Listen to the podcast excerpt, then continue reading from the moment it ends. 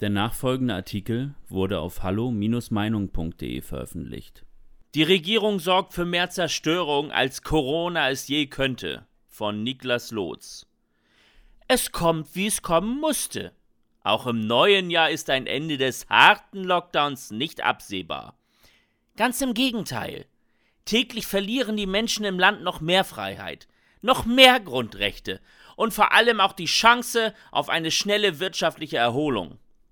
Der Punkt ist erreicht, an welchem die Corona-Einschränkungen so starke gesellschaftliche Schäden verursachen, dass keine Verhältnismäßigkeit mehr gegeben ist.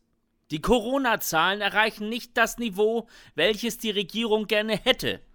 Trotz geschlossenen Restaurants, Läden und Friseuren, trotz dem Verbot Veranstaltungen von Demos, trotz massiver Kontaktbeschränkungen und staatlich verordneter Isolation gibt es nach wie vor keine Ergebnisse, welche Lockerung der Beschränkung auch nur in Aussicht stellen würden. Nun könnte man nach all den Monaten der offensichtlichen Teilen sinnlosen Maßnahmen die Strategie wechseln, auf Eigenverantwortung setzen und den Bürgern ihre Freiheit wiedergeben. Schließlich hat Deutschland mittlerweile keine bessere Situation vorzuweisen als die Länder, die wesentlich weniger verbieten und einschränken. Die Merkel-Regierung macht aber natürlich genau das Gegenteil. Wenn die sehr harten Maßnahmen nichts nützen, müssen natürlich noch viel härtere Einschränkungen her. Härter, strenger, brachialer. Das Motto von Merkel, Söder und Co. ist klar. Im gegenseitigen Wettbewerb steigern sie sich immer weiter in einen Zustand hinein, den man als Beobachter eigentlich nur als Ermächtigung der Regierung bezeichnen kann. So massiv wie jetzt hat der Staat sich seit Bestehen der Bundesrepublik nicht in das Leben der Bürger eingemischt. Und dennoch wird das als selbstverständlich und alternativlos verkauft. Grundrechte und Bürgerrechte, für welche man jahrzehntelang gekämpft hat, werden plötzlich über Nacht außer Kraft gesetzt. Und es erfolgt noch nicht einmal ein Aufschrei in der Bevölkerung. Mit dem Argument, die Regierung schützt uns doch nur vor dem schrecklichen Virus haben die regierenden Politiker praktisch einen Blankoschein, zu tun, was immer ihnen beliebt.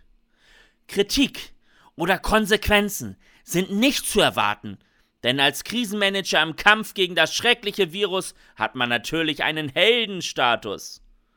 Dass Corona weder ein Killervirus noch der Untergang der menschlichen Zivilisation ist, kommt in der Debatte gar nicht mehr an. Dazu wurde einfach zu viel Panik geschürt und das von Institutionen, deren Job es eigentlich ist, zur Besonnenheit aufzurufen und Panikmache zu verhindern. Natürlich sollte man Corona weder leugnen noch verharmlosen. Aber man sollte eben auch nicht dramatisieren. Aktuell wird Politik gemacht, als würde die Pest im Land grassieren. Man ordnet alles andere dem Kampf gegen Corona unter, als wäre dies das einzig Logische. Bei einem Virus, den die allermeisten Menschen überleben, ist dem aber natürlich nicht so. Allein im Handel sind laut HDE, das ist der Handelsverband Deutschland, bis zu 50.000 Betriebe akut bedroht und könnten bei länger andauernden Lockdown-Maßnahmen vor dem Ausstehen. Laut Schätzungen des Deutschen Instituts für Wirtschaftsforschung e.V., abgekürzt DIW, könnte die Corona-Krise insgesamt etwa 600.000 Jobs vernichten. Eine neue Welle der Arbeitslosigkeit ist also vorprogrammiert. Immer häufiger wird medial nicht mehr von der Corona-Krise gesprochen, sondern von der Corona-Wirtschaftskrise. Und genau das sollte jedem zu denken geben. Denn die jetzt mit den Lockdowns angerichtete wirtschaftliche Zerstörung ist in vielen Punkten einfach nicht reversibel. Die Bundesregierung wirft aktuell mit Geld um sich. Der Steuerzahler entschädigt Betriebe so gut es geht.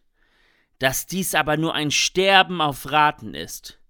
Und dass viele dieser Hilfen eher wie ein Tropfen auf den heißen Stein zu sehen sind, werden viele erst später begreifen. Nicht ohne Grund hat die Regierung die Insolvenzantragspflicht ausgesetzt und diese Aussetzung auch schon verlängert.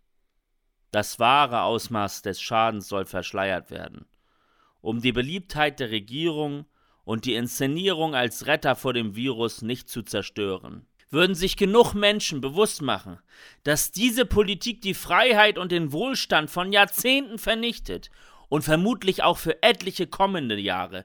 Man würde es sich noch einmal überlegen, ob man dem Schutz vor dem Virus alles andere unterordnet.